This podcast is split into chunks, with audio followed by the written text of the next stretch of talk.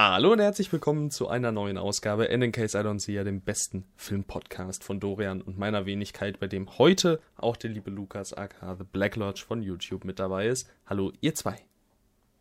Hallo. Hallo. Ihr dürftet mittlerweile wissen, wer Dorian ist. Dementsprechend nach Ausschlussverfahren auch wissen, wer Lukas ist. Und äh, ich würde sagen, wir reden gar nicht so viel um den heißen Brei. Heute geht es um Horrorfilme. Es war Oktober, es war Halloween. Und äh, wir haben alle ganz viele Horrorfilme gesehen. Ich habe ganz schön viele, viele, viele Horrorfilme gesehen. Und ja, jeder hat sich jetzt mal so sechs aufgeschrieben, über die wir gerne reden wollen. Und das machen wir heute. Wollen wir in irgendeiner besonderen Reihenfolge fort, vor, vor, vor anfangen? Hallo? Also ich würde sagen, dass der Gast gerne anfangen darf. Alles klar, dann fange ich an. Nein. No. Okay, Spaß dann. nee, Lukas, du darfst gerne loslegen. Oh Gott, okay, mit einem, mit einem Horrorfilm. Ähm, ja, Oktober war eine schöne Zeit. Und ähm, ja, ein der, der Horrormonat. Und ich habe mich tatsächlich, hier dieser, dieser erste Film natürlich, ich möchte ein bisschen, ähm, ein bisschen Kultur in äh, diesen Podcast bringen. Wieder, wieder jemand dagegen, dagegen argumentieren? Nö, Kultur ja, das, haben wir hier nicht genug. Was, was uns noch fehlt. Mhm. Ah, okay, okay. Ähm, ich möchte jetzt nämlich über ähm, Kuroneko sprechen. Das ist ein äh, japanischer Horrorfilm aus den äh, 60ern. Und äh, den Regisseur finde ich ziemlich toll. Das ist nämlich Kaneto Shindo. Und äh, vielleicht habt ihr schon mal von Onibaba gehört. Davon habe ich schon mal gehört. Ja, vom Namen auf jeden Fall. Ähm, Onibaba ist, finde ich, ein fantastischer Horrorfilm, der vor allem dieses äh, Samurai-Setting mit ähm, Antikriegsfilm, Erotik und ähm, ja, Horror verbindet. Und äh, Kuroneko ist ähnlich. Ähm, soll ich vielleicht kurz den Plot erzählen, worum es so ungefähr geht? Mach, mach mal einfach, weil ich glaube, also ich habe von dem noch nie gehört und dementsprechend, äh, ja, mach mal. Hat das auch niemand anders. Genau, klar. also wenn das, wenn ich das nicht kenne, wer soll es dann kennen, ne? Da, da hast du einen Punkt. Ähm, ja, also es geht um, ähm, also die Mutter und Frau unseres Protagonisten Gentoki werden von einer Gruppe Samurai verbrannt und vergewaltigt. Es geht also schon äh, freudestrahlend los. Ähm, kurze Zeit später startet eine Mordserie an aus dem Krieg zurückkehrende Samurai. Als Gentoki nach drei Jahren ebenso zurückkehrt, um den Samurai mordenden Geist zu töten, erkennt er seine verschollene Mutter und Ehefrau in den äh, Dämonen. Und ähm, ja, wie, wie ich gerade schon gesagt habe, ähm, auch Kuroneko spielt halt mit äh, dem Leid, den der Krieg einherbringt und ähm, das auch mit ganz starken Frauenfiguren und ähm, ja, die Horrorelemente sind vielleicht ein bisschen veraltet. Ich meine, der Film ist aus dem Jahr 1968. Ähm, trotzdem versprüht ähm, ein, insgesamt diese, diese Horror-Ära der ähm, japanischen 60er, zu der ich jetzt am Quaidan zählen würde, den man vielleicht auch so vom Namen her kennen könnte. Die sind einfach, finde ich, sehr charmant und ähm, einfach so ein bisschen mystisches, so ein bisschen, als würde man durch eine Geisterbahn laufen und ich mag sowas sehr gerne. Ähm, und ein bisschen Blut findet man auch. Also ich denke, Chroneko ist echt, ähm, ja, war, war ein bisschen mein Einstieg in den Oktober und hat sich auf jeden Fall gelohnt, den anzugucken. Das ist äh, natürlich direkt ein Film, bei dem wir gefühlt uns überhaupt nicht austauschen können. Weil, nee, also, also ich ja. höre davon zum ersten Mal. Aber es klingt auf jeden Fall interessant. Gerade also ich bin ja in asiatischem Kino auch noch nicht so drin, wie ich es mir wünsche. Auch wenn ich auf jeden Fall schon mehr kenne als der, als der Mainstream-Typ, sage ich mal. Ähm, nichtsdestotrotz gerade so alte asiatische Filme fehlen mir halt noch. Und ich bin ziemlich froh, dass demnächst in meine Sammlung kommt äh, Sword of Doom. Da habe ich ja dann schon mal, mm, schon mal einen, der nochmal, äh, ja, mir da vielleicht ein bisschen auf die Sprünge hilft. Und ich glaube, ich muss halt wirklich mal, es gibt ja ein Japanuary, Vielleicht schaue ich da mal rein. Ich meine, das wäre jetzt ist Japanuary. Ist es nur Japan? Oder hm. Asien im Allgemeinen? Ich denke, das kannst du auslegen, wie du möchtest, oder? Weiß ich denke, nee, gibt es da nicht offizielle Regeln? Das ist eine gute Frage. Äh, ich habe da letztes Jahr auch nicht mitgemacht, also. Ähm, also meine, diese, diese japanischen Filme der 60er sind halt auch total eigen, also ich kann da auch jeden verstehen, der die nicht mag, aber ich muss sagen, bei mir hat das so ein bisschen äh, ist, eine, finde ich, eine schöne Nische, die man vielleicht mal zumindest Auf jeden Fall. sollte. Ich bin auch also, gespannt. Ja, nee, so wie es aussieht, geht es wirklich nur um japanische Filme. Dementsprechend, na, also, wenn, dann möchte ich äh, schon breit gefächert ins asiatische Kino. Bin aber hm. auf jeden Fall gespannt. Das, was du jetzt hier erzählt hast, klang schon mal ziemlich spannend. Ja. Ja, auf jeden Fall. Dann, äh, Dorian, möchtest du oder soll ich? Ich kann sonst gerne weitermachen. Ja, dann bitte. Dann würde ich nicht, äh, genau, dann würde ich nämlich äh, anknüpfen an äh, äh, quasi die, die Landen, in denen sich Lukas gerade schon bewegt hat und würde selbst mit einem asiatischen Horrorfilm weitermachen. Und zwar habe ich mir vor einiger Zeit das Netflix-Original ähm, Hashtag am Leben oder halt auch Hashtag Alive angesehen. Ist ein Zombie-Film mit äh, Hauptdarsteller Jo Ah-hin oder wie man das so ausspricht. Sowas bin ich absolut oh, schlecht, solche Namen Burning. auszusprechen. Genau, der Hauptdarsteller aus Burning hatte da auch wieder die Hauptrolle. Und es geht darum, er ist halt ein, ähm, ich glaube, relativ bekannter sogar Streamer, der wie sonst auch einfach in den Tag reinlebt und plötzlich bricht in seinem Apartment und auch allgemein in der kompletten Stadt eine Zombie-Apokalypse aus.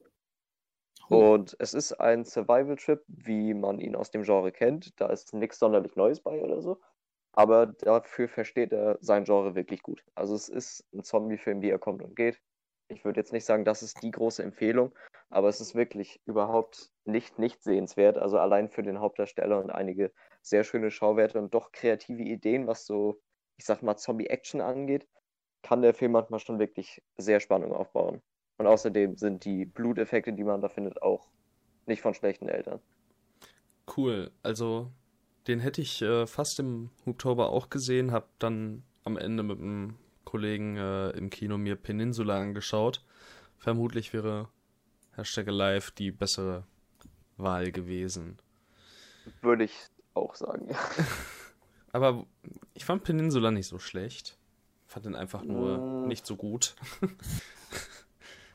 ja, was Also ich würde ihn nicht direkt schlecht Film, ne? bezeichnen. Das ist schon mhm. halbwegs unterhaltsam, so, aber haben sich zu viel vorgenommen für die Mittel, die sie hatten. Ich glaube einfach, dass Peninsula, Peninsula als Train to Busan Fortsetzung nicht das Richtige war. Wäre mal interessant zu wissen, ob es überhaupt als solche geplant war.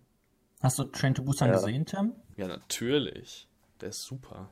Der ist echt super. Ja, ich fand den auch super. Deswegen habe ich mich ja auch ziemlich auf den gefreut haben auch im letzten Horror-Podcast, den wir mit Daniel aufgenommen haben, vor Monaten, da haben wir auch schon über ähm, Train to Busan geredet. Okay, mhm. dann würde ich jetzt einfach mal meinen ersten Film rausballern und ich denke mal, ich ja, gehe mit einem der äh, klassischsten Filme des Franchises mit A Nightmare on Elm Street. Ähm. Ich glaube, ich habe den sogar ja. in der letzten Podcast-Folge schon mal angerissen, aber ich würde gerne mit euch einmal so ein bisschen darüber sprechen, weil ähm, Nightmare on Elm Street einfach mega geil ist. Also, man merkt einfach von der ersten Sekunde an, dass man es hier nicht mit einem B-Movie zu tun hat. Dass man es hier wirklich mit einem ernstzunehmenden Horrorfilm zu tun hat, der zwar seine Klischees auf jeden Fall hat und seine Figuren, ähm, ja, also es ist jetzt kein ernster Film, so ist es nicht, aber es ist ein Film, der wirklich bestimmt damals auf jeden Fall Angst gemacht hat und der heute auch auf jeden Fall noch äh, ein ganz schön ungutes Gefühl verursacht, finde ich persönlich. Ähm, ja, super gespielt, mega gute Effekte weitestgehend und ähm, einfach einfallsreiche Kills. Das ist wahrscheinlich innerhalb des Slasher-Genres so ziemlich der beste Film, den es da gibt. Schätze ich mal. Finde ich besser als Halloween. sehr weit oben. Der ist echt weit oben. Der macht doch einfach so viel Spaß. Ich sehe gerade, der dauert 91 Minuten. Der fühlt sich an wie. Ja, der fühlt sich auch so kurz an. Der macht einfach so viel Spaß. Und ja, ich fand ihn auch wirklich überraschend teilweise. Das ist das geil. Der macht aber mega Spaß.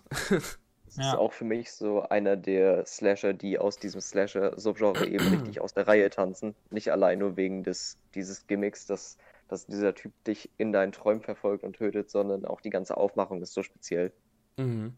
Ja, und ich meine, man könnte jetzt auch noch über die Nachfolger sprechen an der Stelle. ähm, Teil 2 habe ich nämlich auch gesehen im Oktober. Und da muss ich sagen, ich, ich fand ihn interessant. Ähm, ich kann mir vorstellen, dass das Drumherum und die Entstehungsgeschichte interessanter ist als der Film selbst. ähm, oder spannender, weil im Großen und Ganzen ist es in dem Fall einfach mehr desselben, mit einem coolen Twist. Zwar, dass, äh, dass Freddy eben von jemandem Besitz ergreift. Was ich mega cool finde. Und äh, ja, leider wurde daraus aber nicht genügend gemacht für meinen Geschmack. Nichtsdestotrotz fand ich den jetzt auch nicht schlecht. Weiß nicht, ob der. Das ist ja, glaube ich, einer der Filme aus dem Franchise, die am schlechtesten wegkommen, ne? Also der, der ist, glaube ich, unter, unter Liebhabern des ersten Films richtig verhasst. Mhm. Zumindest habe ich das ab und zu mal wieder gehört. Ich finde den auch nicht per se schlecht. Also ich finde den wirklich total in Ordnung. Ist jetzt auch wieder nicht die, die Fortsetzung, die ich mir vielleicht unter dem ersten Teil vorgestellt hätte, aber trotzdem immer noch ein ziemlich guter Slasher. Ach, ziemlich gut ist auch schon wieder ganz schön hochgegriffen. Aber. Passabler. Passabler. Wirklich passabel, wirklich passabel. Slasher, ja. Und der dritte Teil dann, den habe ich auch noch gesehen tatsächlich. Äh, den fand ich echt nice. Also der hat äh, richtig Bock gemacht stellenweise. Der hat hier und da, habe ich so äh, gefühlt, so seine Längen. Hat mich auch beim Schauen äh, lustigerweise an, ähm, an äh, New Mutants ziemlich erinnert. So das, das Setting, dass man da die, die Teenager hat, die ähm, dann von ihren Träumen angegriffen werden, so gesehen. Und äh, alles in diesem einen, an diesem einen Schauort nur stattfindet. Also fand ich irgendwie lustig. Das ist New Mutants in gut. Für mich. Das ist, das ist wirklich eine Parallele, die mir gar nicht aufgefallen ist. Also beziehungsweise die ich, an die ich nicht mal gedacht habe, als ich New Mutants im Kino gesehen habe. Aber jetzt, wo du das erwähnst, ist schon irgendwie was dran. Ja, also ich glaube auch, wenn man, also Nightmare on Elm Street 3 ist jetzt glaube ich auch nicht der Film, äh, an den ich mich noch in Monaten äh, super erinnern kann. Aber naja, es war jetzt halt relativ frisch irgendwie und alles, also da wirklich alles gestimmt. Im Teenager, alle sind zusammen, es ist so ein bisschen Coming of Age teilweise sogar auch. Ähm, ja, und ich meine, Freddy mit, äh, mit Nadeln als Finger ist auch schon ziemlich fies, der Anblick. Finde ich mhm. echt cool. Also hat ein paar mega coole Kills. Ähm, Im Großen und Ganzen hält er aber dann auch nicht mit dem ersten Teil mit ja, dann haben wir den kleinen äh, Nightmare on Elm Street Exkurs an der Stelle abgeschlossen. Springen wir wieder rüber zu dir, Lukas. Ähm, ja, was für einen wunderschönen Film wähle ich denn jetzt aus? Ich denke, ich möchte über einen Film reden, den ich denke sicherlich viele kennen. Ähm, ich meine, der Regisseur des Films ist auch ein bisschen durch Game of Thrones bekannt. Ähm, das ist Neil Marshall. Und äh, wenn Neil Marshall sagt, der muss auch The Decent sagen, habe ich gehört. Und ähm, ja, das ist ein Film, den, ich glaube, den habe ich jetzt schon vier oder fünfmal gesehen. Und ähm, ich muss sagen, mir hat der echt unfassbar viel Spaß gemacht bei den vier, fünf Malen, die ich den gesehen habe. Dann habe ich ihn irgendwie diesen Oktober wieder gesehen und konnte er mir nicht mehr so gut gefallen. Es war irgendwie, es war ein bisschen schade. Ich habe, ich weiß, ich habe eher darauf, ich habe eher gedacht, dass ich ihn besser, noch besser finden würde. Aber mhm. ähm, ja, irgendwie hat es diesmal nicht zu Blick gemacht. Das war echt äh, sehr schade. Der klingt auch echt interessant. Also ich habe da einiges schon von gehört. Und ähm, ja, den habe ich auch auf jeden Fall auf der Liste. Werde ich mir demnächst mal anschauen, schätze ich. Spätestens nächsten Oktober rum. Der ist halt wirklich total klaustrophobisch. Ähm, der spielt ja in Höhlen. Und ähm, also ich persönlich bin jetzt, also klar, ich glaube, jeder hat so ein bisschen Probleme mit engen Räumen. Aber äh, in diesem Film wird man selbst, wenn man nicht äh, Probleme hat äh, mit engen Räumen, wird man dann doch klaustrophobisch, weil es wirklich äh, echt toll inszeniert ist. Ähm, insgesamt auch diese, diese letzten 45 Minuten sehen einfach grandios aus. Ähm, ich möchte jetzt nicht unbedingt sagen, worum es da geht, weil ich finde, der Film funktioniert auch sehr gut, wenn man wirklich fast gar nichts über den weiß. Aber ähm, ja, ich kann den eigentlich wirklich nur empfehlen. Ich mag den eigentlich wirklich. Ich weiß nicht, warum es vielleicht was dann einfach einmal, vielleicht habe ich den einmal zu viel geguckt gerade. Vielleicht brauche ich einfach mal ein bisschen Abstand zu dem. Und äh, dann finde ich ihn wieder toll. Aber mhm. ja, ich mag ihn auf jeden Fall immer noch. Aber ja, ich fand ihn schon mal, ich fand ihn noch einen Ticken besser damals vor, ja, vor ein paar Monaten. Das ist auch ein ähnliches Erlebnis, was ich vor einiger Zeit mit einem, mit einem Horrorfilm hatte. Also der ist jetzt eigentlich nicht in meiner Auswahl drin, aber den kann ich jetzt gerne nochmal ganz kurz anschneiden. Klar. Und zwar ist das das Remake von Evil Dead. Als ich den vor einiger Zeit, das, äh, ich glaube, weiß auch nicht, dritte Mal oder so in meinem Leben gesehen habe, war ich irgendwie überhaupt nicht mehr so begeistert davon. Ich fand ihn damals wirklich ein Brecher. Aber gut, das ist dann auch schon ein paar Jahre her. Man war vielleicht ein bisschen anfälliger für sowas. Und ich muss auch heute noch sagen, dass der Terror in dem Film total gut funktioniert. Mhm. Aber das Ganze drumherum war wirklich öde für mich. Es fängt halt echt interessant an bei Evil Dead mit der, mit dieser Drogensucht. Mhm. Ähm, ohne jetzt, also man hätte tatsächlich, finde ich, aus, äh, aus diesem, aus diesem äh, Drogensuchtthema viel, viel mehr machen können und sollen und müssen eigentlich. Weil du kannst alleine darauf einen Horrorfilm aufbauen, wenn du das jetzt mal wirklich so äh, ausarbeiten möchtest. Wurde hier leider nicht so gemacht. Ähm, nichtsdestotrotz, also als, als reiner Terrorfilm, sag ich mal. Als Terror auch äh, nicht in Martyrsart oder so, aber als Film, der einfach die ganze Zeit durchballert, ähm, kann man das auf jeden Fall machen. Ich mag den extrem gern. Ich bin ja eh leidenschaftlicher Fan der ähm, Tanz der Teufel-Reihe. Also ich habe da wirklich alles gesehen, was man irgendwie gucken kann. Und ähm, ich muss sagen, ich, ich, mag vermutlich das Original sogar noch einen Ticken mehr, aber ich muss sagen, ich respektiere das Remake wirklich. Ähm, der geht ja diesen ernsten Weg, das finde ich wirklich gut umgesetzt. Ich glaube, von Feder Alvarez ist der ja, der Genau, auch der ist sowieso Brief gemacht super. hat. Der Ja. wirklich ein toller Regisseur. Und deswegen, ähm, ich meine, kam ja doch jetzt auch die Info, dass ein zweiter Teil kommt, oder? Äh, oder dass der wieder aufbelebt? Ähm, ich meine, es, ich es, es kommt, es kommt ein Evil Dead Remake, das wird aber gemacht von äh, Lee Cronin. Der hat ähm, Regie geführt bei dem meiner Meinung nach sehr unterbewerteten äh, Film. Jetzt muss ich den Namen. Oh, jetzt komme ich nicht auf den Namen. Oh, der, der kam nicht gut an. Äh, es geht so ein bisschen in die Richtung Babadook. Ist auch von A24 ein Film. Oh Mann, bin ich Oh, blöd. wirklich? Ah, warte mal eben. Also muss ich mal ganz kurz. Oh Mensch. Äh, the Hole in the Ground. Ah, von dem habe ich mal gehört. Den habe ich nicht gesehen. Ich finde ihn richtig stark. Also, ja, nur 2,8 Fand den auf Letterboxd. Als ich den das erste Mal gesehen habe, ich bin halt, also wenn du das Poster anguckst, so sieht halt echt, ja, stereotypisch aus. Der hat mich beim ersten Mal richtig umgehauen. Wahrscheinlich, weil ich Okay. halt so 0815 Mist erwartet habe, aber nichtsdestotrotz, also ich gebe da auf jeden Fall eine Empfehlung raus. Oh ja, und äh, der eben, Lee Cronin, der soll meiner, meines Wissens nach Evil Dead Rise machen. Fifth Okay. Installment in the Evil Dead Series. Ja. Und wird auch geschrieben von Lee Cronin. Also bin ich mal sehr gespannt, äh, was der da machen darf. Jo. Klingt interessant. Wie ist denn die Serie äh, Ash vs. Evil Dead? Ist eine meiner absoluten Lieblingsserien. Also, ähm, also wer die die, äh, wer die Evil Dead Serie mag, ähm, der wird die auf je, also die Filme mag, der wird auch die Serie lieben. Ähm, es ist einfach, ähm, ich finde es insgesamt auch einfach schön, dieses, diese praktischen Effekte, was man heutzutage ja leider wieder ein bisschen weniger sieht, ähm, sind dort toll eingesetzt. Sie ist lustig insgesamt. Bruce Campbell ist halt einfach äh, die perfekte Besetzung für Ash.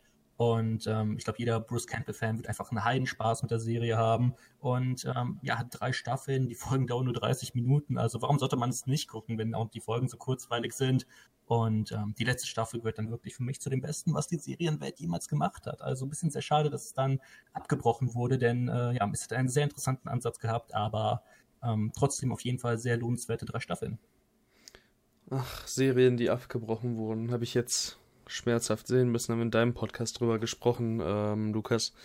Äh, Kidding wurde tatsächlich nach Staffel 2 abgesetzt.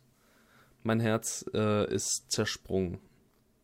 Ja, habe ich gesehen, dass du das äh, geschrieben hast. Finde ich auch sehr traurig. Also ich Trauer. hatte ja noch vor, die Serie zu gucken, aber ah, es- ich finde es immer sehr schade, wenn man halt weiß, die Serie hat, ist halt abgebrochen worden. Ja, aber du kannst sie so gucken. Also sie hat schon ein Ende so gesehen.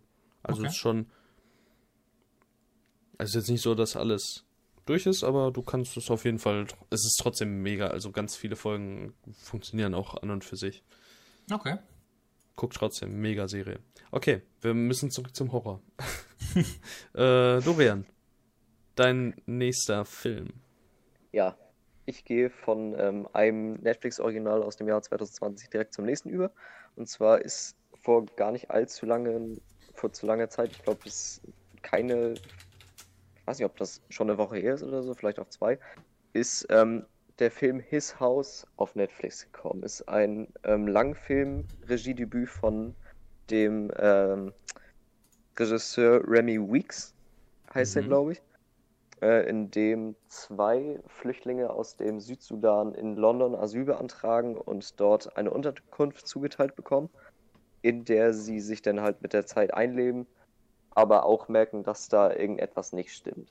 So, und ich muss hier gleich mal so ein bisschen äh, gegen den Strom gehen. Der ist ziemlich gut aufgenommen worden von, von vielen Leuten, die den gesehen haben. Und ich frage mich jetzt, nachdem ich den geguckt habe, wirklich, warum da so eine dicke Welle teilweise drum gemacht wird. Also der hat eine sehr, sehr frische Perspektive aus der Sicht ähm, zweier, zweier Entflohene, die halt diesen Horror erleben. Und das vermischt sich thematisch und metaphorisch ziemlich, ziemlich gut mit ihrer Vergangenheit. Und in dieser Inszenierung hat der Film auch durchaus seine Stärken. Aber wenn ich den als Horrorfilm betrachte, finde ich den super, super langweilig. Und es ist ein Jumpscare-Film, wie man mhm. ihn schon 80 Mal vom Blumhouse zum Beispiel gesehen hat. Also das ist nur meine Einschätzung. Vielleicht sehen andere Leute da einfach mehr drin und die sagen vielleicht auch, mir überwiegt diese, diese super definierte Erzählung, die ich da auch irgendwo drin anerkennen kann. Aber als Horrorfilm war das einfach kein großer Wurf in meinen Augen. Okay, interessant. Ich sehe gerade, daran wird es ganz bestimmt liegen. Äh, Dorian ist der, äh, der Film ist von der Person geschnitten worden, Julia Bloch oder Block, keine Ahnung, die auch für, ähm, für die drei Filme von äh, Jeremy Saulnier verantwortlich ist. Das wird es bestimmt ja, daran sein. Wird's auf jeden, daran wird es liegen. Muss. Was sagst du denn eigentlich zu Jeremy Saulnier-Filmen, Lukas? Ich liebe Jeremy Saulnier. Guter Junge. Ich habe zwar nur Blue Ruin gesehen und vor etlichen Jahren Green Room. Äh, die beiden mochte ich aber sehr gerne, gerade Blue Ruin. Ja, und Murder Party, aber Murder Party ist scheiße.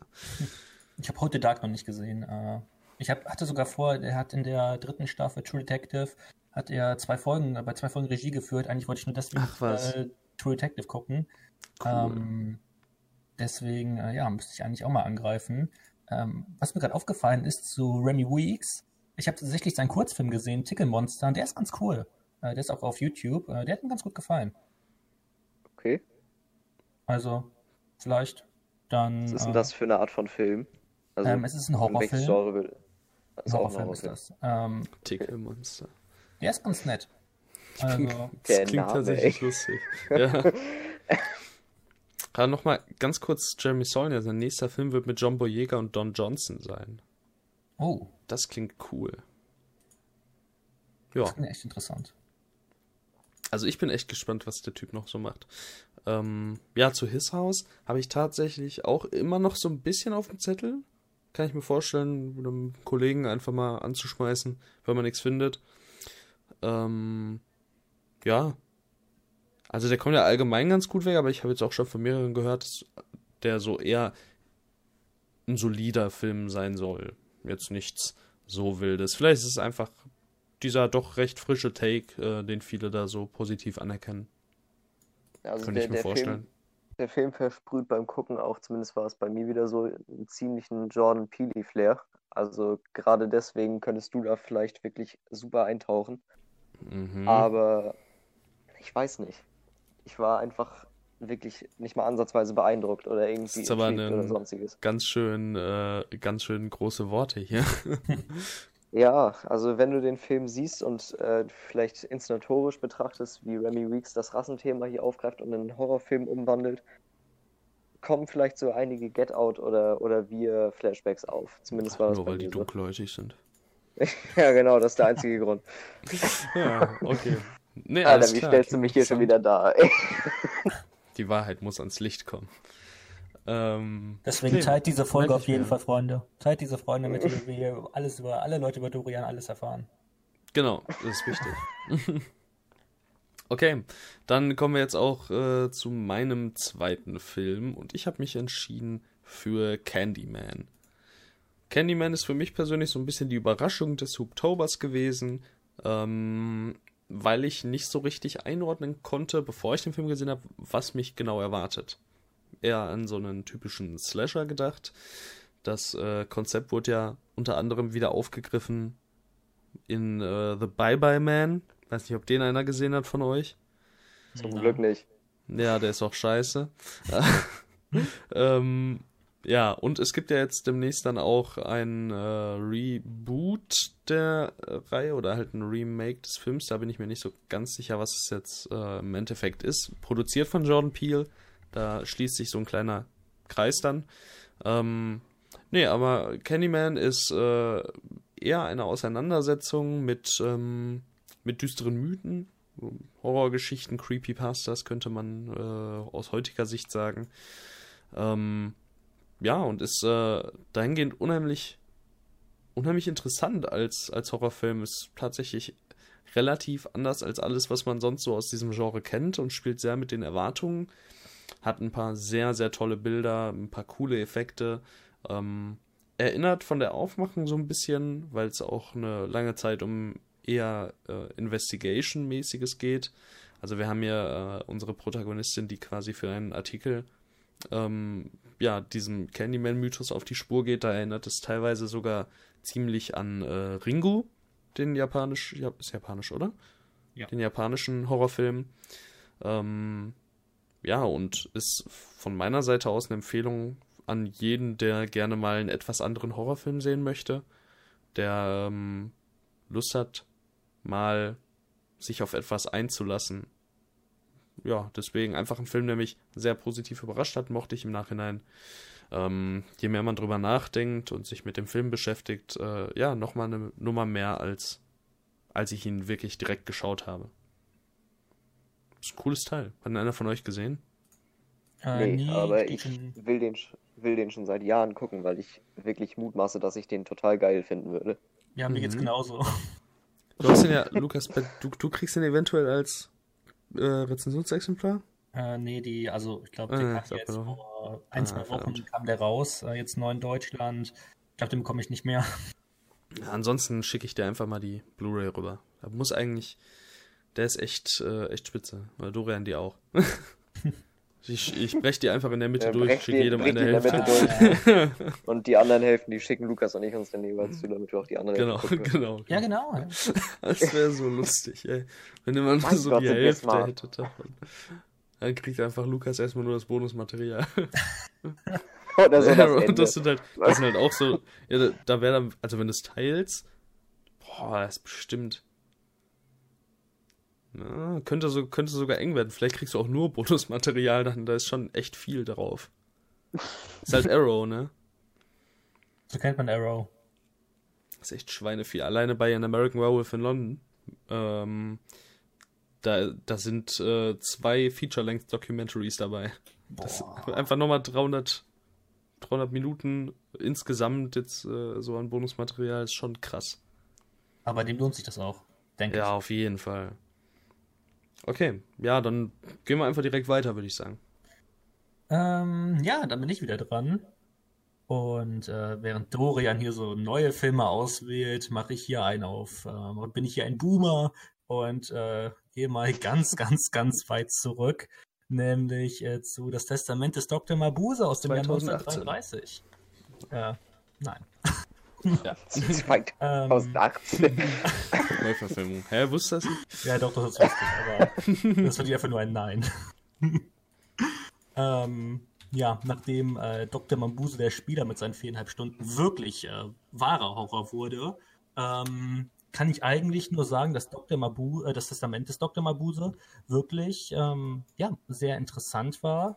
Äh, natürlich heutzutage vielleicht nicht mehr ein richtiger Horrorfilm, aber ähm, ich bin ja eh so ein bisschen Fan von surrealistischen Szenen und die kann man hin und wieder in dem Film finden. Ähm, sonst ist es einfach sehr interessant, wie ähm, Fritz Lang ähm, im Jahr 1933 schon ähm, ein bisschen den Nationalsozialismus weiterdenkt und zeigt, ähm, was diese ähm, Bewegung einfach, zu was diese Bewegung letztendlich führen kann.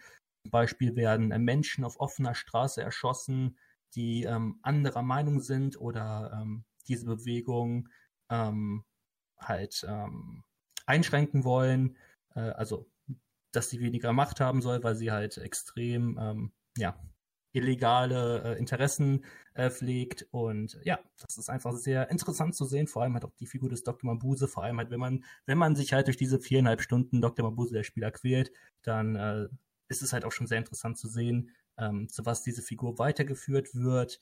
Ähm, aber man muss sie halt nicht gesehen haben und ich denke, ähm, ja, vor allem für heutige Sehgewohnheiten ist es vielleicht auch besser, Dr. Muse, der Spieler, wirklich äh, vielleicht einfach zu überspringen. Äh, das ist jetzt vielleicht so ein bisschen Sünde, was ich hier sage, aber ähm, ja, ich denke, der funktioniert auch sehr gut ohne diese viereinhalb Stunden. Und ja, so kann ich eigentlich nur sagen, dass äh, Dr., äh, das Testament des Dr. Mabuse wirklich sehr interessant ist. Vor allem, weil man auch immer wieder sieht, was für einen äh, Einfluss der Film bekommt. Ähm, zum Beispiel durch, äh, musste ich an, musste ich an die Figur Dr. Mabuse ähm, denken, als ich dann überlegt habe, hm, Heath Ledgers Joker aus The Dark Knight, äh, da sind doch ein paar Parallelen. Und ähm, mhm. ja, so sieht man halt einfach immer noch, dass ähm, der Film immer noch aktuell ist und der Film funktioniert auch immer noch ziemlich gut. Ähm, toller Film. Interessant, interessant. Sehr cool. Ich muss ehrlich gesagt sagen, ich habe auch zumindest ein gewisses Interesse an dem, schätze ich. Früher oder später werde ich den bestimmt sehen. Ähm, aber ehrlich, diese, diese viereinhalb Stunden vorher. Mach's nicht. Weiß ich nicht. Mach's nicht. Bin ja sowieso, äh, ja, okay, was heißt, ich bin da sowieso nicht so, hab da nicht so gute Erfahrungen mitgemacht. Ist natürlich immer immer schwierig. Es gibt ja äh, solche und solche Filme. Ähm, es kommt der Tag, bestimmt. Ja. Ich weiß nicht, ich habe jetzt sonst halt keine Erfahrung mit dem gemacht, deswegen. Weiß ich nicht. Weiß nicht, was ich dazu sagen soll, Lukas. Ja, einfach mal so am Rande erwähnen. Ähm, ja, vielleicht, vielleicht ist ja der eine oder andere motiviert, nach dieser Rede äh, sich den anzugucken. Und wenn nicht, können wir ihn jetzt auch einfach überspringen. Ja, also okay. hier ist einer, der motiviert ist. ich würde mir das gerne antun. Na dann. Okay, antun klingt schon wieder geh, so negativ, los, aber geh. ich würde mir den gerne ansehen. geh, jetzt. Guck ihn ja, jetzt. Ich mach's jetzt wieder. und wenn ich fertig bin, sind wir wieder da und dann kann ich da auch ein bisschen zu sagen. Genau. Nee, stattdessen okay. würde ich jetzt, wenn Lukas nichts mehr dazu. Was? Stimmt, das du lässt mich so lange mit Tim allein? Nein, bitte nicht. Also, das kann ich gleich hier raus. Okay, dann würde ich. Oh nein, nein, nein. Also bevor es jetzt hier richtig eskaliert, würde ich dann einfach mit dem nächsten Film weitermachen, wenn Lukas nichts mehr jo, zu, los weiter. zu los. sagen hat. Und zwar weiter. muss ich, muss ich abermals äh, vom Boomer zurück als Generation, Generation Zettler ins Jahr 2020 gehen. Das habe einen weiteren aktuellen Film. Und zwar geht es um einen Cronenberg. Und zwar nicht den äh, Cronenberg, der den Body Horror so bekannt gemacht hat, sondern es geht um den Sohn Brandon Cronenberg mit yeah. seinem Film Possessor. Den habe ich vor einiger Zeit Ding. gesehen. Ähm, es geht um, jetzt lass mich nicht lügen, das aus dem Kopf zusammenzukriegen, es geht um eine Organisation, die so eine Art Hirntransplant hat, irgendein Chip oder so, womit, womit man den Körper eines äh, Zielobjekts übernehmen kann. Ist das ungefähr mhm. richtig?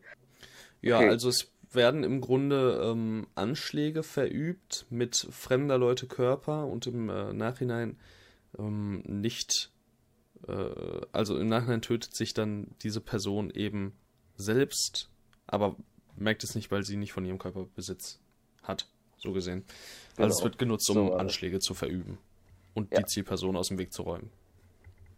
Ist auf jeden Fall schon mal eine super geniale Idee, wie ich finde. Und der Film legt das, legt das auch wirklich nicht schlecht aus. Also ich finde den Film ziemlich gut insgesamt. Äh, der hat tolle, also erstens hat er super Schauwerte, eine richtig, richtig schöne Atmosphäre. Ähm, Musik stimmt auch. Die Schauspieler sind gut aufgelegt.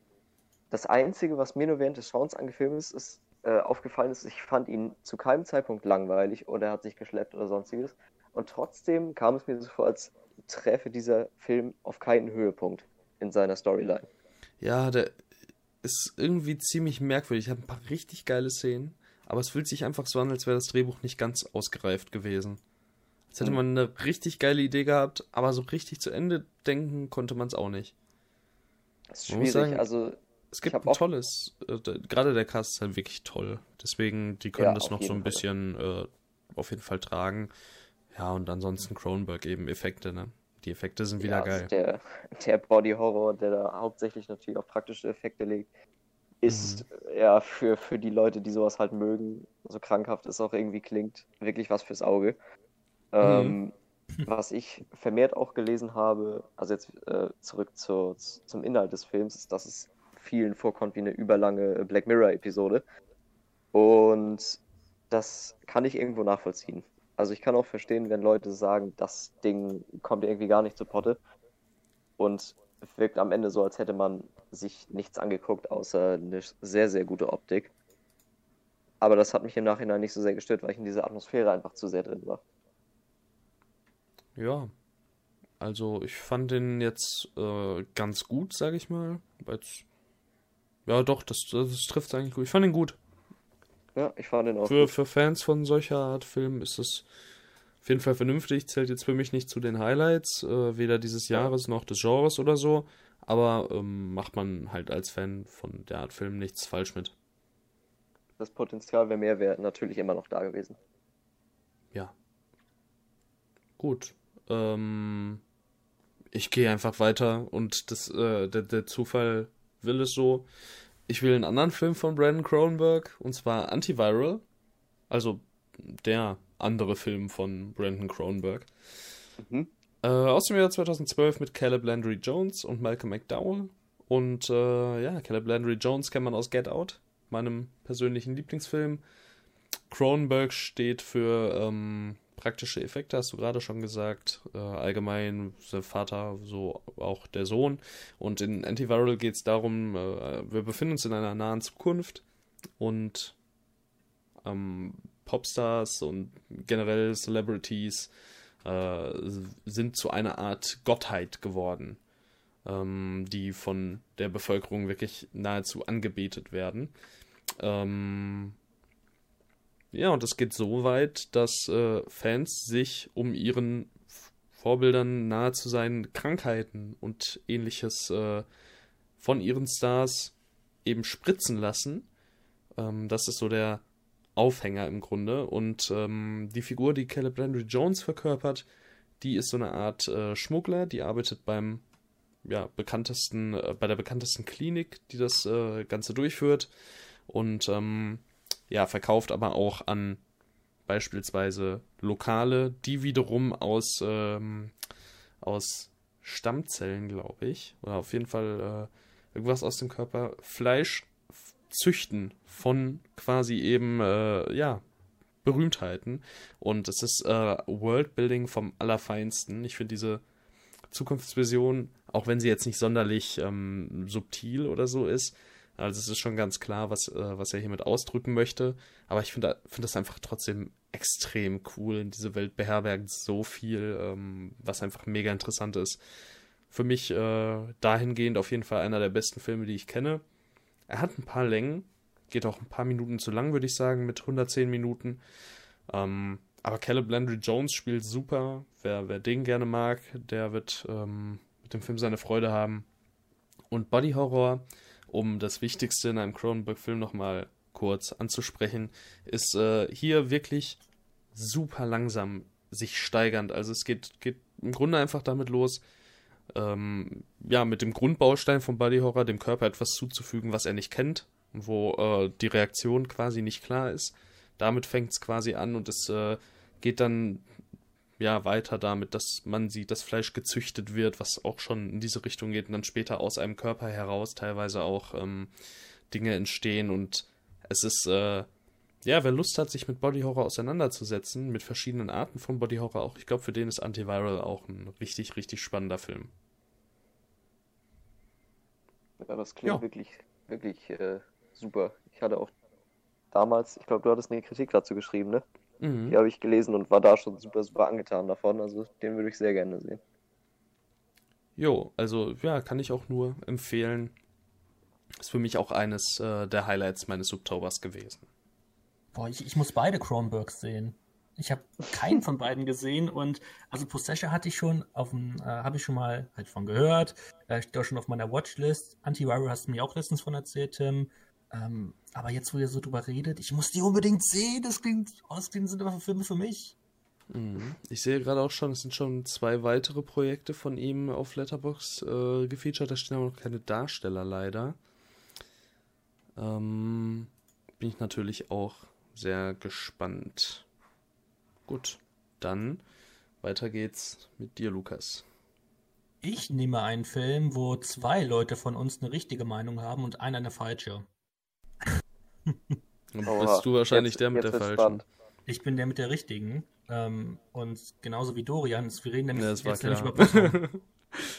der gute Possum. Possum. Ja, ja, danke schön. Gerne. ähm, ja, Possum. was will man großartig zu Possum sagen? Ähm, vielleicht sollte ich hier erstmal die Handlung erzählen. ähm, ich glaube, der ist, der ist ja total unbekannt. Ich glaube, ähm, dass mal kurz so den vielleicht handlungstechnisch einordnen, ist vielleicht ganz gut. Es geht halt um diesen, um einen jungen Puppenmacher, ähm, Philip, ähm, gespielt von Sean Harris. Und dieser kehrt zurück in sein Heimatdorf und ähm, er wird einfach, ähm, jetzt ist halt die große Frage, ähm, wie man das, er, er versucht eine 1,50 Meter große Spinnenpuppe ähm, zu zerstören. Und ich denke, weiter sollte man die Handlung nicht erzählen, oder? Nee, lass es mal da.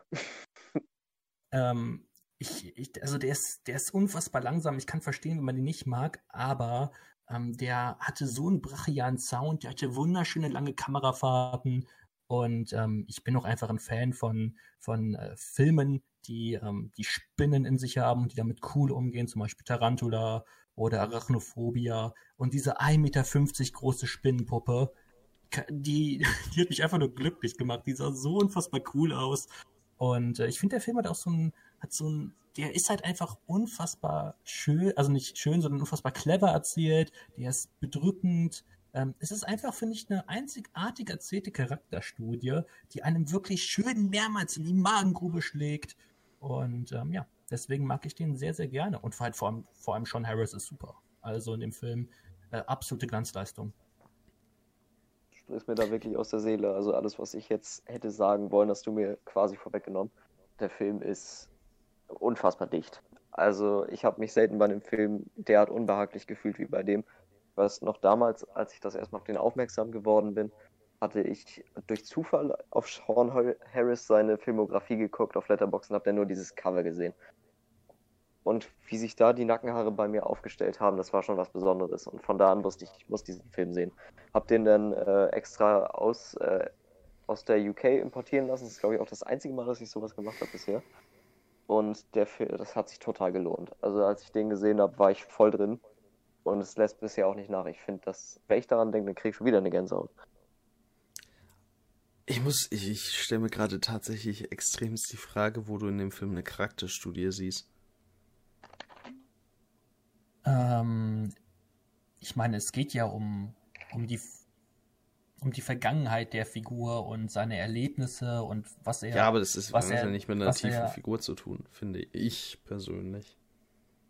Hm, ich finde schon in gewisser Weise. Ähm, äh, gut, der Film kratzt vielleicht vieles nur an, aber ähm, ich finde schon, dass man am Ende ähm, schon eine ähm, interessante Figur, eine gebeutete Figur vor sich hat. Auf jeden Fall. Wir haben auf jeden Fall eine interessante Figur, aber für mich ist sie äh, definitiv nicht ähm, ausgearbeitet genug.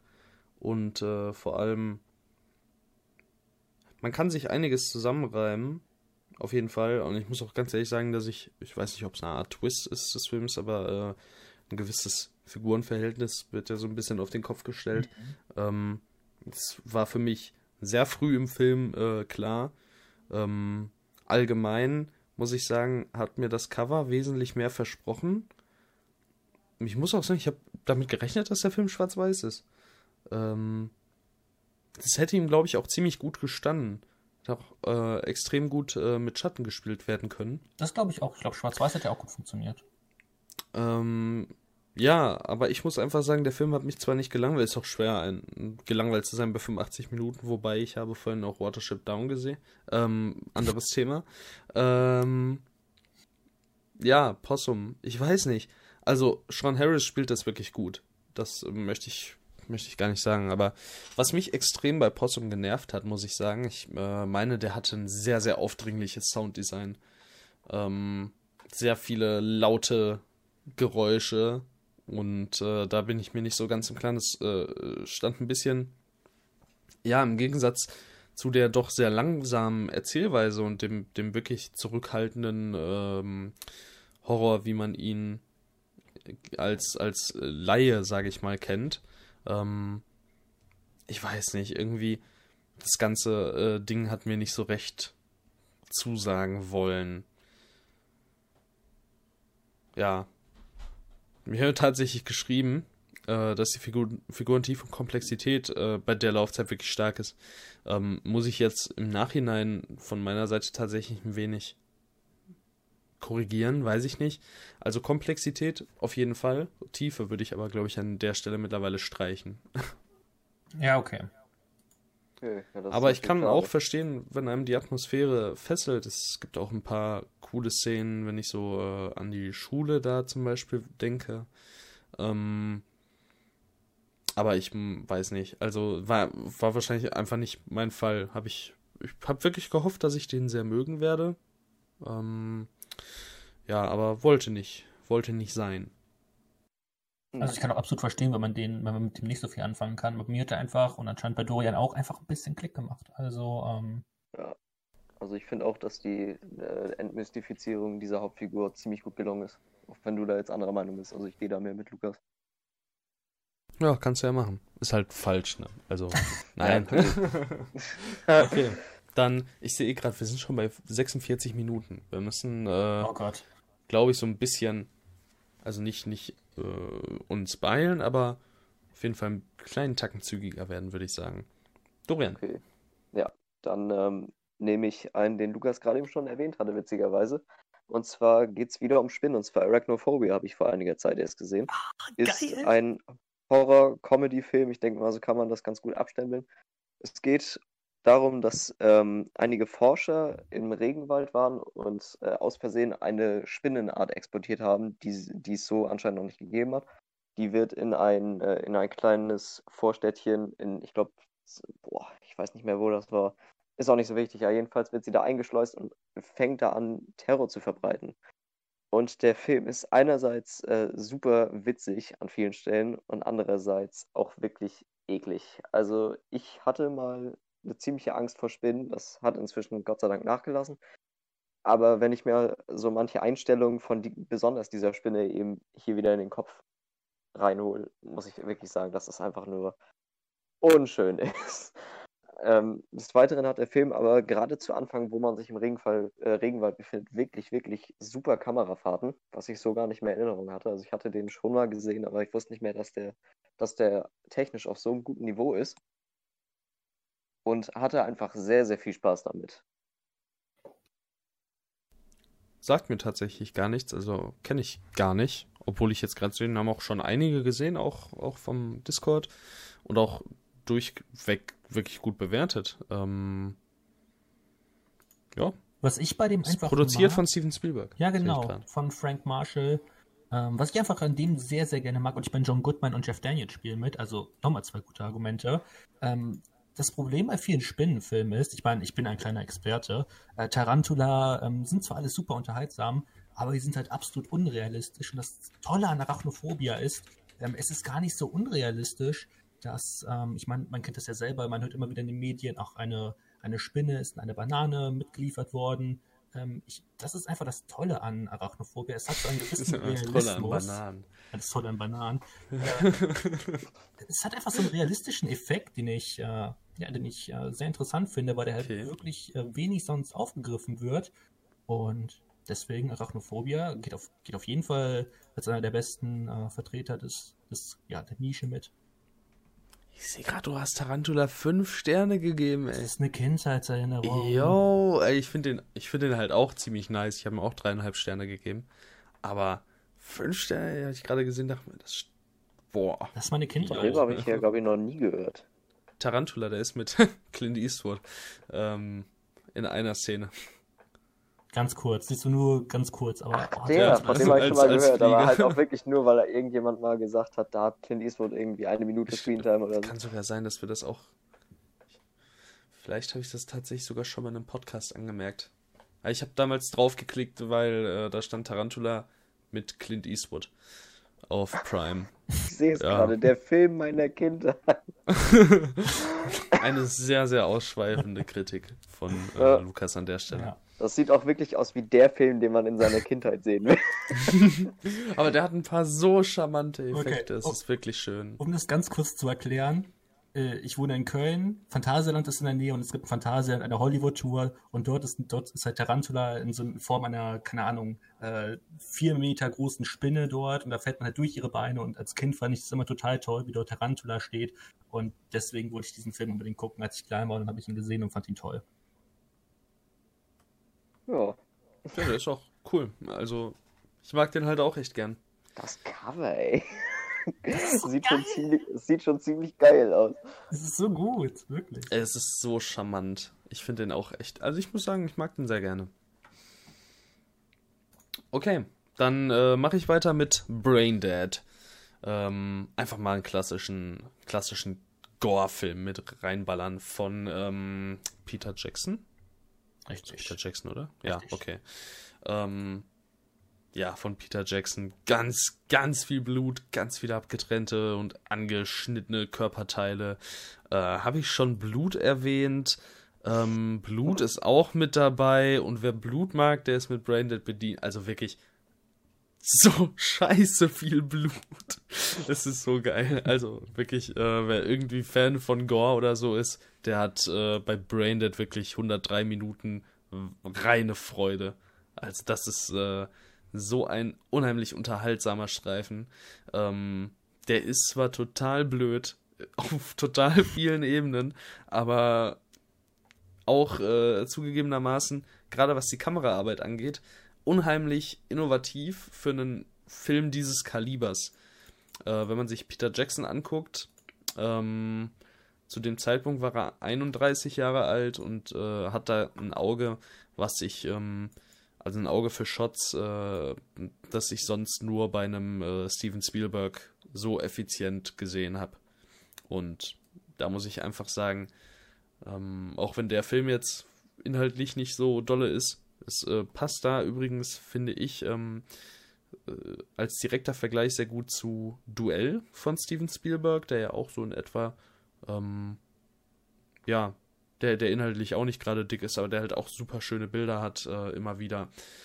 Ja, Braindead ist äh, für, für Gore-Fans ein riesig, äh, riesig toller Film, aber auch für welche, die einfach Peter Jacksons Anfänge mal sich anschauen wollen.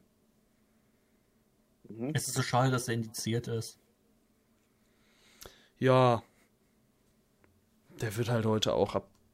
Oh, ich glaube doch, den, ich glaube, der wird auch heute noch ab 18 rausgehen, oder?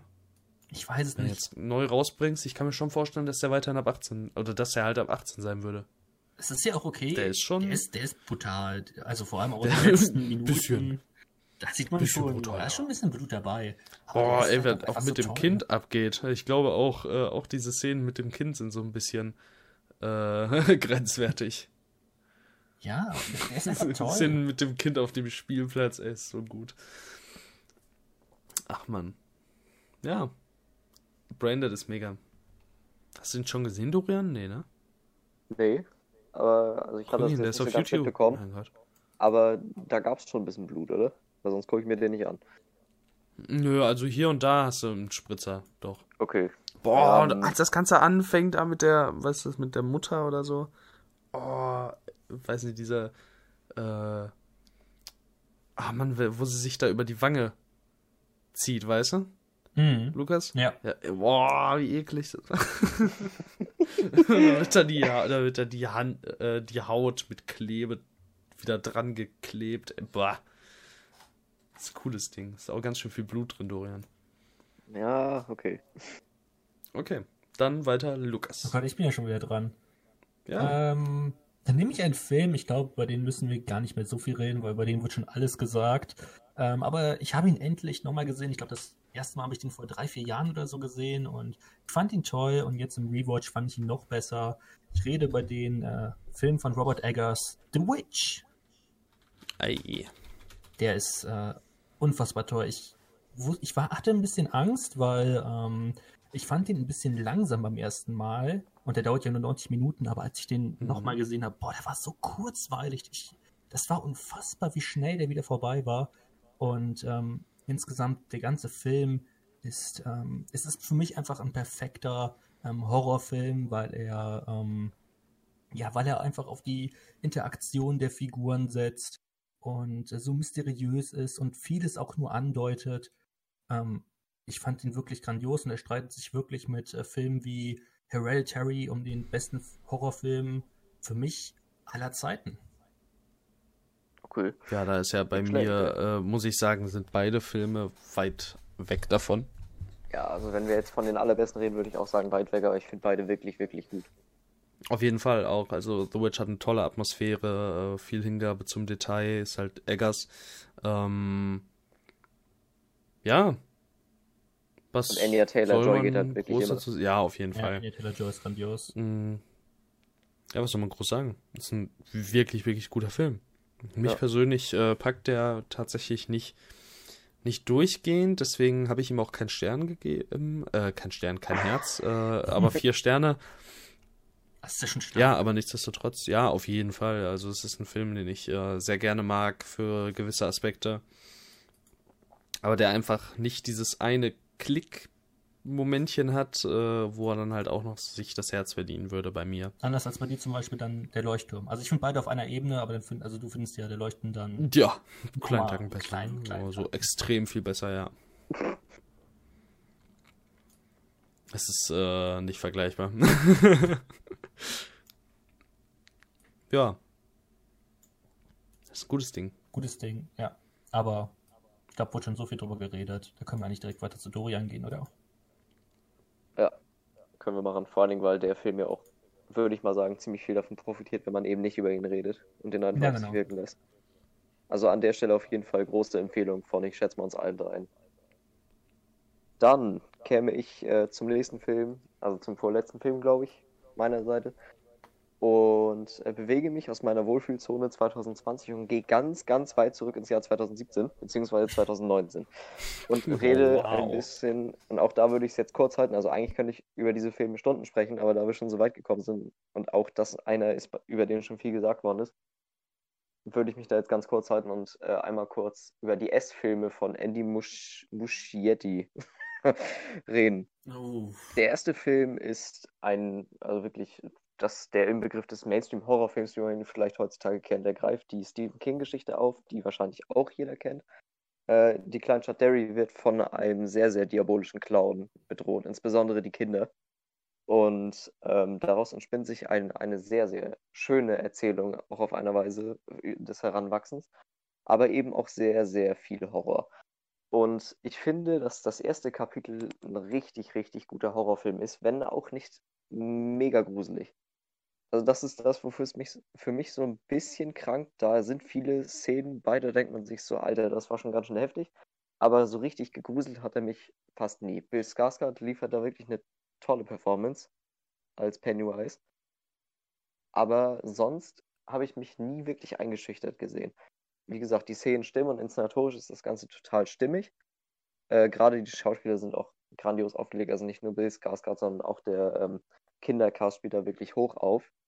Ähm, wofür nämlich, ähm, wo, wo der Film für mich am ehesten punktet, ist eben die Umsetzung dieser Coming-of-Age-Geschichte, die da drin steckt. Das ist sehr viel Charakterdrama so gesehen. Wie auch die Leute, die untereinander interagieren, also gerade die Kindergruppe, die, äh, der sogenannte Club der Verlierer, das ist wirklich mit sehr, sehr viel Feingefühl geschrieben. Und da sehe ich die große Stärke des Films und deswegen finde ich ihn auch so spannend über die ganze Laufzeit. Und dann habe ich mich sehr auf den zweiten Teil gefreut und muss dann feststellen, dass der in allen Belangen schlechter ist. Gerade besonders dieses, diese Interaktion der Charaktere ist da stark, stark zurückgegangen in meinen Augen und deswegen fällt er wirklich ab.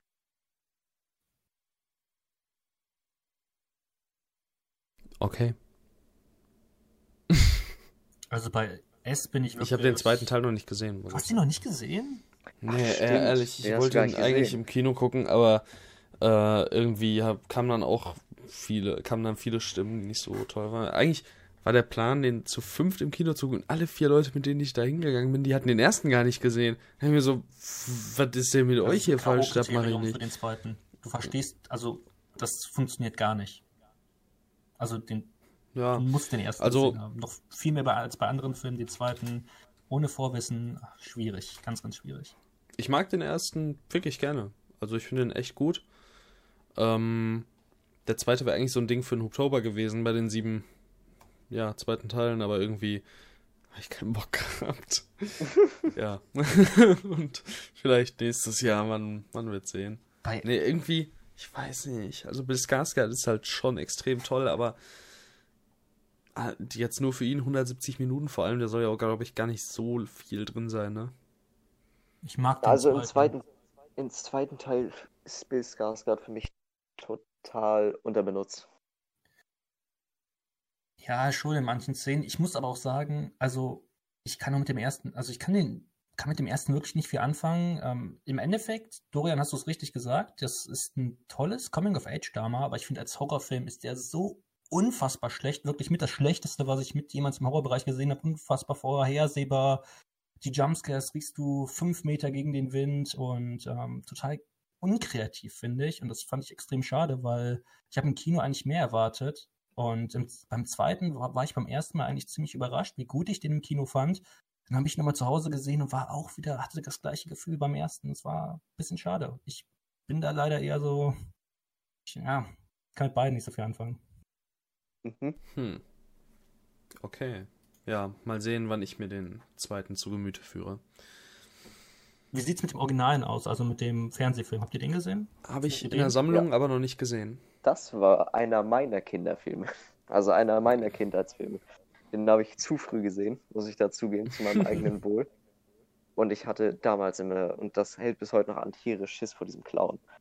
Also Tim, äh, Tim Curry Ja. hat da eine richtig, richtig schöne Performance auf die Leinwand gebracht. Aber da ist es für mich genau das gleiche wie beim zweiten. Geht- also das ist ja ein Zweiteiler, diese Miniserie. Die erste ist grandios, die zweite ist es nicht. Ja, sehe ich genauso, aber ich mag die tatsächlich mehr als die, als die neuen. Aber damit meine ich jetzt, ich möchte es nicht unbedingt sagen, dass er besser ist, aber ich finde, ähm, ich, ich mag ihn einfach einen Ticken mehr, weil ich halt, äh, ich muss sagen, beide, beide Pennywise, Pennywises finde ich äh, ungefähr auf einem Level, beide finde ich grandios. Ähm, ja, aber ich weiß nicht, ähm, irgendwie habe ich am dem Originalen, sage ich jetzt einfach mal ein bisschen mehr Spaß, aber ja, sind jetzt, ist jetzt auch keine Offenbarung, aber der macht, ich, mir macht er zumindest Spaß. Okay. Dann äh, gehen wir weiter zu meinem nächsten Film, 28 Days Later. Ähm, Boah, tu mir das. ich habe mir gedacht, ich nehme mal einen Klassiker mit rein. Was ist denn mit dir falsch? Das ist einer meiner absoluten Angstfilme. Ach so. Warte, Angst im Sinne von, du hast Angst davor oder Angst, dass du ihn nicht magst? Ich sag da gleich was zu. Erzähl du erstmal, du bist ja dran. Okay, 28 Days Later ist quasi ein mehr oder weniger typischer Zombie-Film. Äh, folgt der Handlung, die man mittlerweile aus vielen Zombie-Filmen eben ja, gewohnt ist. Also aus Filmen, Spielen, Comics äh, und dergleichen, Serien, The Walking Dead, ähm, hat sich auf jeden Fall ordentlich auch ähm, ja, an 28 Days Later bedient. Und ähm, das Drehbuch ist äh, von dem ähm, Herren der Annihilation und ähm, Ex Machina zu verantworten hat, Alex Garland, was äh, ich ziemlich cool finde. Und ähm, ja, es ist äh, ein, ein Zombie-Horrorfilm mit schnellen Zombies. Es war damals neu. Es ist ziemlich cool. Ich mag den doch recht gerne, den Film. Ja, ich, gar nicht so viel dazu. Ich mag den einfach ziemlich gerne. Ich dachte, ich sag das euch mal. Okay, danke. Ja, bitteschön. Cillian Murphy spielt ziemlich gut, Naomi Harris. Naomi Harris, ganz ehrlich, ich finde die super. Ich finde die auch super.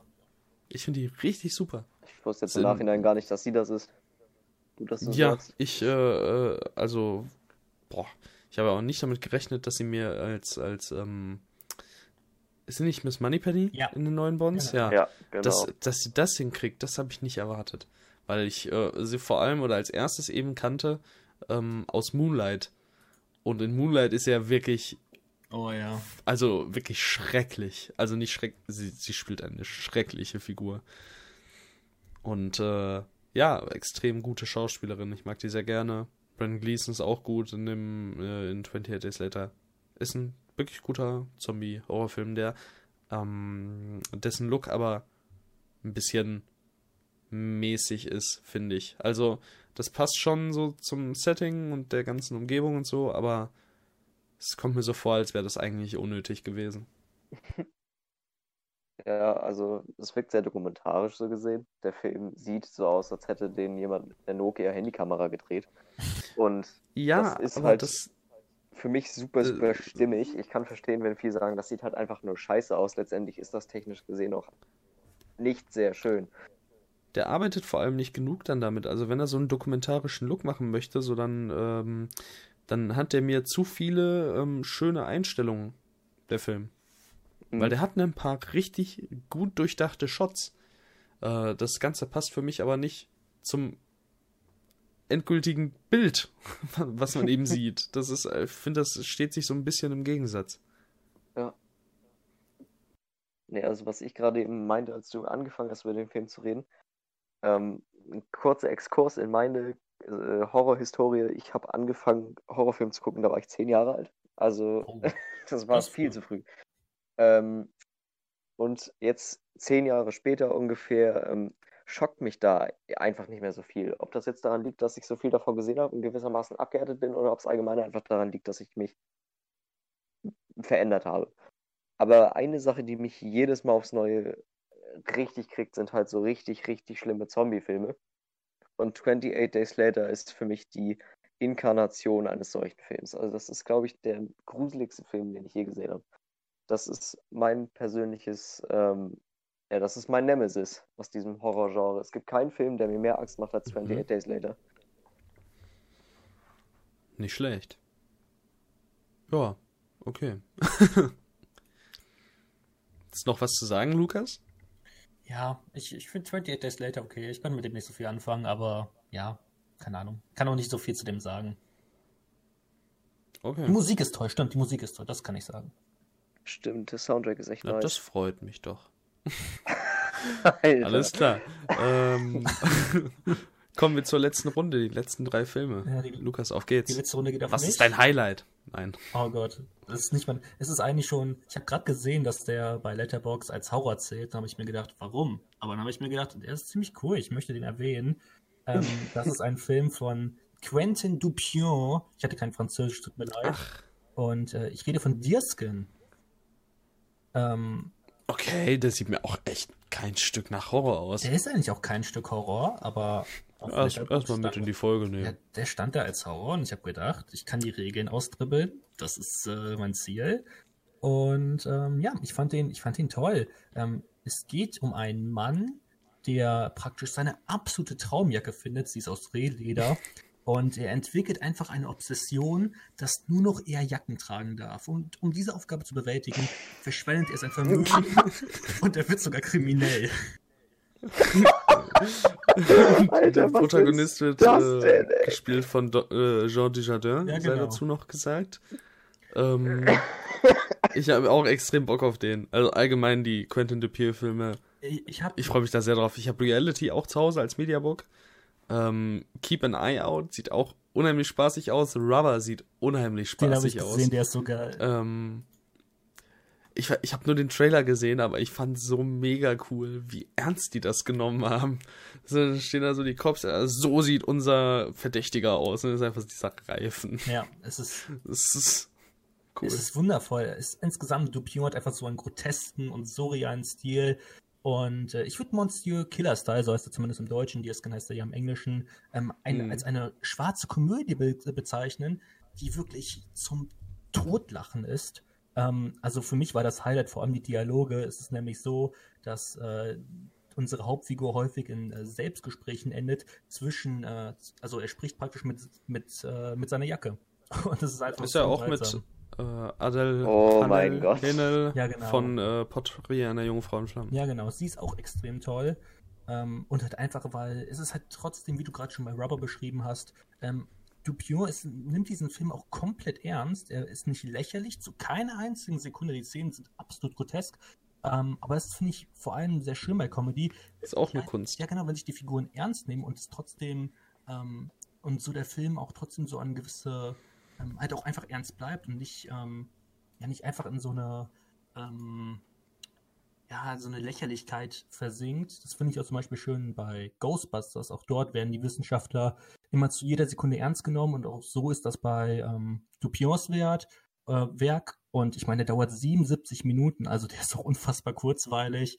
Ähm, klar, vielleicht deswegen nicht der tiefste Film, aber ähm, hat ein bitterböses Finale und kann ich echt nur jedem empfehlen, sich mal anzugucken. Der ist super. Also allein diese Prämisse klingt schon so Mhm. sagenhaft dämlich, dass ich mir den auf jeden Fall ansehen muss. Der ist fantastisch, wirklich. Ich kann ihn nur empfehlen. Ich glaube auch Ja, da hatte okay, ich also irgendwie eine Kritik von dir gelesen. Kann das sein? Ja, Dass genau. du eine geschrieben hast, ja. Doch, Das da habe ich Bock drauf. Da ich vorsorglich, Bock drauf. lese ich später. ähm, ja, doch, also generell Depieux freue ich mich drauf, da mehr von zu sehen. Ja, Gut, okay. dann gehe ich über zu meinem letzten Film dieser Folge.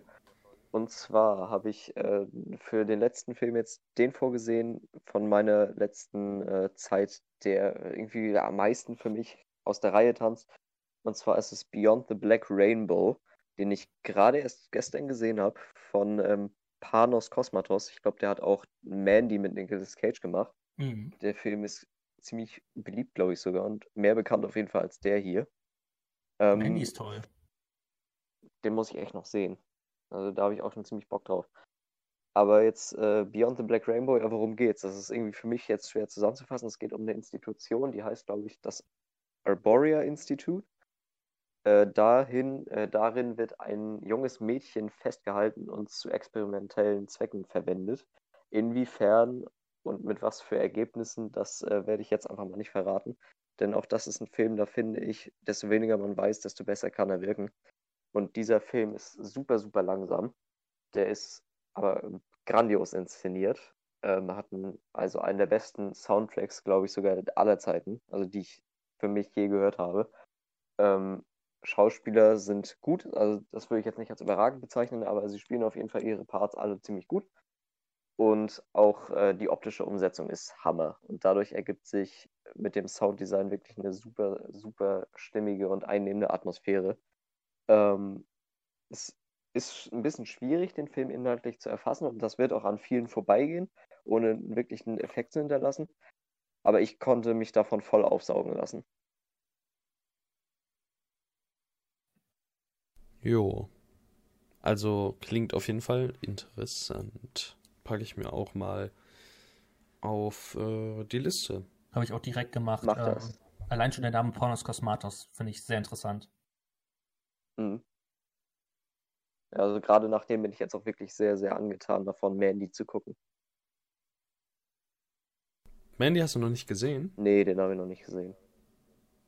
Oh, das, äh, der ist auch ziemlich gut. Ich hoffe auf jeden Fall, also was ich mir von dem Film erwarte, ist, dass man Nicolas Cage da vollkommen von alleine lässt. Und mehr brauche ich nicht. Ja. Okay, kann nur gut Und werden. mehr verra verraten wir nicht. Der Film Ja, auch richtig gut. Okay.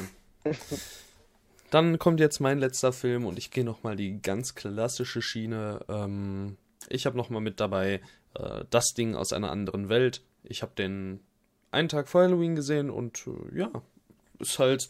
Ich habe tatsächlich gehofft, oder ich, ich habe auch das Gefühl, ich mag ihn nicht so sehr, wie ich ihn mögen sollte. Ich liebe Body Horror, ich liebe ähm, Kammerspiele, ich liebe John Carpenter, aber dieser Film, ich weiß nicht, der will einfach, der will mir einfach nicht ans Herz wachsen. Und ich verstehe nicht ganz warum.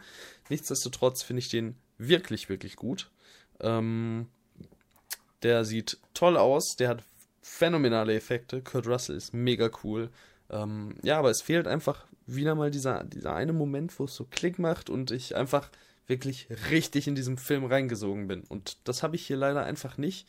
Äh, deswegen ist er tatsächlich nur auf Platz 6 meines ähm, John Carpenter Rankings. Das ist eigentlich eine Art Beleidigung, aber ich habe halt davor so Filme wie In the Mouth of Madness, ähm, den ich noch einen Tacken besser finde tatsächlich. Äh, da kommt dann halt dieses Lovecraft-eske raus. Ähm, The Fog, Nebel des Grauens, allein der Titel ist ja mal unheimlich cool. Ja, Halloween, Sie leben und Christine sind bei mir halt noch davor. Ähm, aber das Ding aus einer anderen Welt ist einfach ein klasse Horrorfilm. Das, das möchte ich ihm gar nicht abstreiten, äh, absprechen. Aber dieser eine Klickmoment, diese, diese äh, ja, emotionale Verbundenheit in gewisser Weise tatsächlich zu dem Film, die fehlt mir hier einfach. Also Weiß da, auch nicht warum. da kann ich ein Lied von singen. Ne? Da hast du dir jetzt als letztes noch meinen absoluten Lieblingshorrorfilm rausgesucht. glaube, das hatten wir auch schon in der Folge, wo, wo Daniel bei uns war, Mhm. wo wir allgemein über Horrorfilme gesprochen haben. Das ist mein absoluter Lieblingshorrorfilm. Ich hatte gerade eben schon 28 Days Later erwähnt, den ich als gruseligsten Film betitelt habe. Ähm, ja, das stimmt auch weiterhin. Also das Ding ist nicht der gruseligste Film. Ich finde den mega gruselig. Also das will ich dem nicht wegnehmen. Und auch heute noch hat er viele Gänsehautmomente für mich. Aber als Gesamtpaket finde ich den einfach super. Der ist so gut inszeniert, auch äh, was dieses ganze Misstrauen innerhalb dieser Station angeht, ist einfach nur Hammer gemacht. Jeder Darsteller macht das gut und gerade was du meinst, die Effekte sind einfach nur, boah, ey. Ja, wir- es da- ist einfach, praktische Effekte sind einfach der Shit, man. Da wären wir wieder beim Thema Body Horror, was wir gerade immer Cronenberg schon hatten. Das Ja. ist auch hier wieder absolute Masterclass, was da geboten wird an Ekel und an Fall. Deformation, Mutation, wie auch immer man das nennen möchte. Mhm. Ja, ist klasse. Okay. Cool, haben wir wieder ähm, 18 plus ein paar weiteren äh, Horrorfilmen. Wir haben wieder viele Horrorfilme besprochen heute. Und ich hoffe, ähm, ja, dass ihr alle Spaß dabei hattet, uns zuzuhören. Könnt äh, den Lukas gerne unter dem Namen The Black Lodge auf YouTube aufsuchen.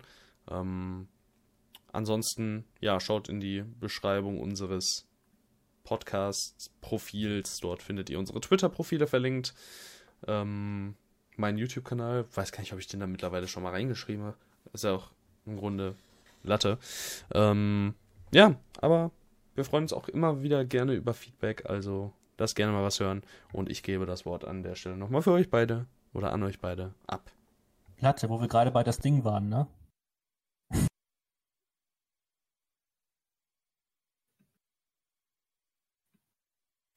Ne? Hallo, Latte. ja? Platte, wo wir gerade bei das Ding waren. Ich, Egal. ähm, ja, es freut mich sehr. Äh, Hä? Hast du nicht gerade Latte gesagt? Und wir waren bei das Ding? Egal. Ich bin total verwirrt. Was Okay. ist denn? ich Also, bin auch total noch- verwirrt. Was willst du, worauf willst du hinaus? Ach, egal. egal. Wir hatten dich bei das, war Ding gar nicht zu Wort. Wort selber kommen nicht. lassen, ne? Was? Nein! Nein, das war das, das sollte nur ein schlechter Wortwitz sein. Oh Gott, Egal, ich, Passiert ja. vielleicht, vielleicht, ist, es einfach. Ich meine, wir haben. D ist nicht. Ich auch nicht. Ich glaube, Lukas ist das Problem. Anscheinend, ja. Oh, oh Mann. Ich habe über viele Okay. Filme gesprochen. Vielleicht ist das Gehirn von mir jetzt auch einfach schon äh, Matsche. Ich wollte eigentlich nur sagen, danke, dass ich heute hier sein durfte. Es hat mir viel Spaß gemacht. Und ähm, ja, war schön. Ja, Okay. auch ich kann, kann nicht viel ähm, dem hinzufügen, was Tim gesagt hat. Auf jeden Fall auch nochmal von dir. Äh, danke an Lukas, dass er dabei war. Ähm, hat sehr viel Spaß gemacht wieder hier in der Runde. Ähm, schaut auch nochmal bei Daniel vorbei auf Moviespace. Äh, checkt Tims Kanal ab, das lohnt sich auf jeden Fall. Und auch von mir wäre es denn das erstmal für heute. Jo, okay. Dann bis zum nächsten Podcast. Ciao. Ciao, ciao. Ciao.